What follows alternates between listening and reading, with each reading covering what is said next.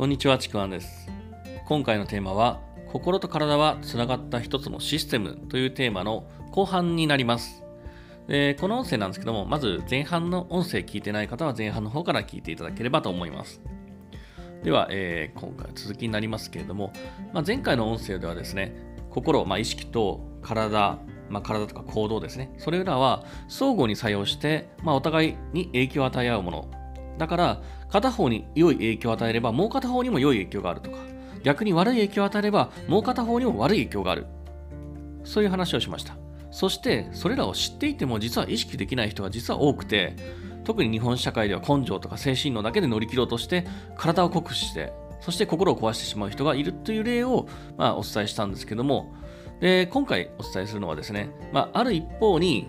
良い影響を与えれば、もう一方も良い影響を受けることができるということの例をお伝えしようかなというふうに思います。で、これはですね、僕が、まあ、実際に、まあ、コーチングのクライアントさんと、何度か経験のある例なんですけども、まあ、ちょっと分野的にはコーチングというセラセラピーの分野かもしれませんけども、で特にですね、心が弱っていて、本当にもう何もする気が起きないとか、体が思うように動かなかったりとか、別にあの病気でもないのに。で、なんかこう、すごい何事にも悲観的になってしまうっていう状態の方ですね。まあ、どちらかともうかなりあのうつ状態に近いところですね。で、こういう時って、心の部分に対していくらコーチング的なことをやっていても、まあその場、それを聞いた時には楽になるけど、結構ですね、すぐに戻っちゃうことって多いんですね。そういうパターンです。だからこう、ネガティブな状態に陥ってるとか、本当にうつとかうつに近い状態にいる時って、かなりそういうパターンって多いんですよね。何かをこう、構築的なことをやっても、あまりこう入らないというか、受け入れないというか、そういう状態ですね。で、こんな時に、本当にどうするかっていうと、さっき言ったように、心側の方が外部の影響とかっていうのを受け入れにくい状態なので、それに対していくらアプローチしてもですね、だからやっぱ難しいんですよね。時間もやっぱかかるし。で、だからこそ、この心と体がつながった一つのシステムっていうこの要素を、この相互作用を使ってみればいいんですね。だから、要するに体の方にアプローチするが実は早かったりします。で、その一つが行動を変えることなんですよね。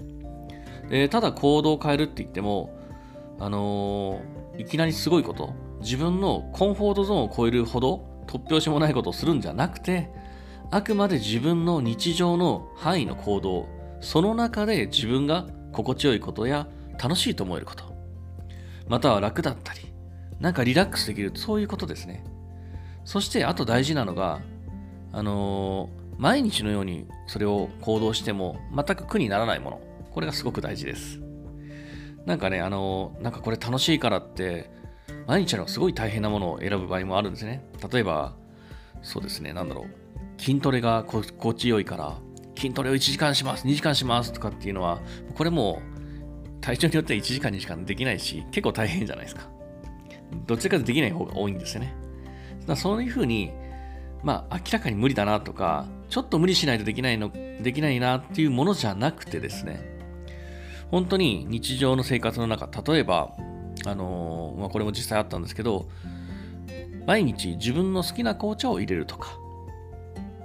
うん、また、まあ、近所軽く5分ぐらい散歩するとか、朝起きて、えー大きな声で家族に挨拶するとか、まあ本当にその程度です。日常の中でやること、その程度です。で、心地よいことを、リラックスできるもの、楽しいもの、本当に何でもいいんですよね。自分にとってそうであれば。それを毎日のように行動に習慣づけるということ。そして、その行動をしているときには、意識的にその心地よさ、やっていて心地よいなっていうのを感じること、それを意識する。それだけです。で、それを、まあ、1回、2回やっただけでも別に、うーんっていうそのくらいなんですが、あ心地よいなって感じてるだけなんですけども、それを繰り返すこと。で、繰り返し繰り返しやること。例えばそれも3日とかそんな感じじゃないんですよね。本当にあの数ヶ月単位でいいと思います。えー例えばですね、僕、このパターンでいくと、3ヶ月ぐらいやって効果が出た人って言います。で、あのーそれだけ、まあ、ある程度自分の中でしっかり繰り返すことで、このシステムの作用で、その行動が心に良い影響っていうのを与えるんですね。そして少しずつ心の方が回復していくことが分かります。で、実際このパターンでですね、本当になんか動けないとか、すごい体調がっていうのすごい言ってた人が、どんどんどんどん動けるようになったりとか、すごい能動的になったりとか、積極的になったり、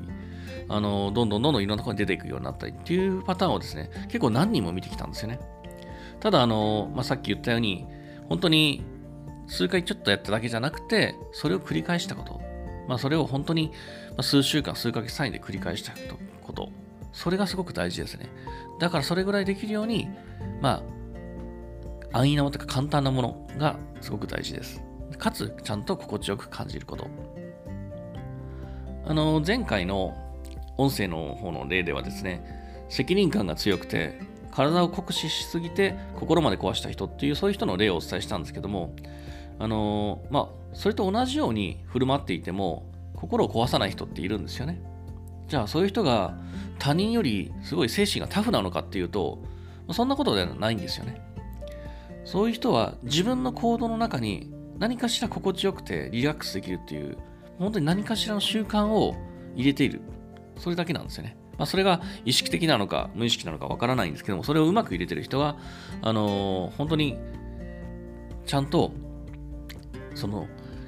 その行動が心を左右するっていうところをうまく利用してるんですよね。だから、旗から見て、この人体こくして大丈夫かなって思思っても、から心を壊さないで、しっかりとやっていける。リラックスする分を自分で知っているから。これは本当すごく大事なんですよね。で、ねえー、僕はもう一曲その精神論とか根性論だけでどうにかしろっていうのはそれは否定するんですけどもあの精神の根性論とかそれ自体別に嫌いではないんですよね。ただあのダメなのは精神論根性論それオンリーっていうのがダメなんですね。そうじゃなくてその中に楽しいとか楽だとかっていうそういう部分が絶対に必要だというふうに思ってます。でまあ心と体はつながった一つのシステムなので何かがどちらか、あの、崩れてるとき、もしかしたらもう一方が原因の場合もあるんで、まあ、このシステムをですね、思い出して、その、なんかおかしいなって思ったときは、そのバランスを取り戻すように、あの、アプローチをしてみてもらえばいいかなというふうに思います。というわけで、今回は以上になります。えー、今回も最後まで聞いていただいてありがとうございました。もしよければ、えー、フォローとかですね、いいね、コメントいただければ嬉しいです。では、ありがとうございました。ちくわんでした。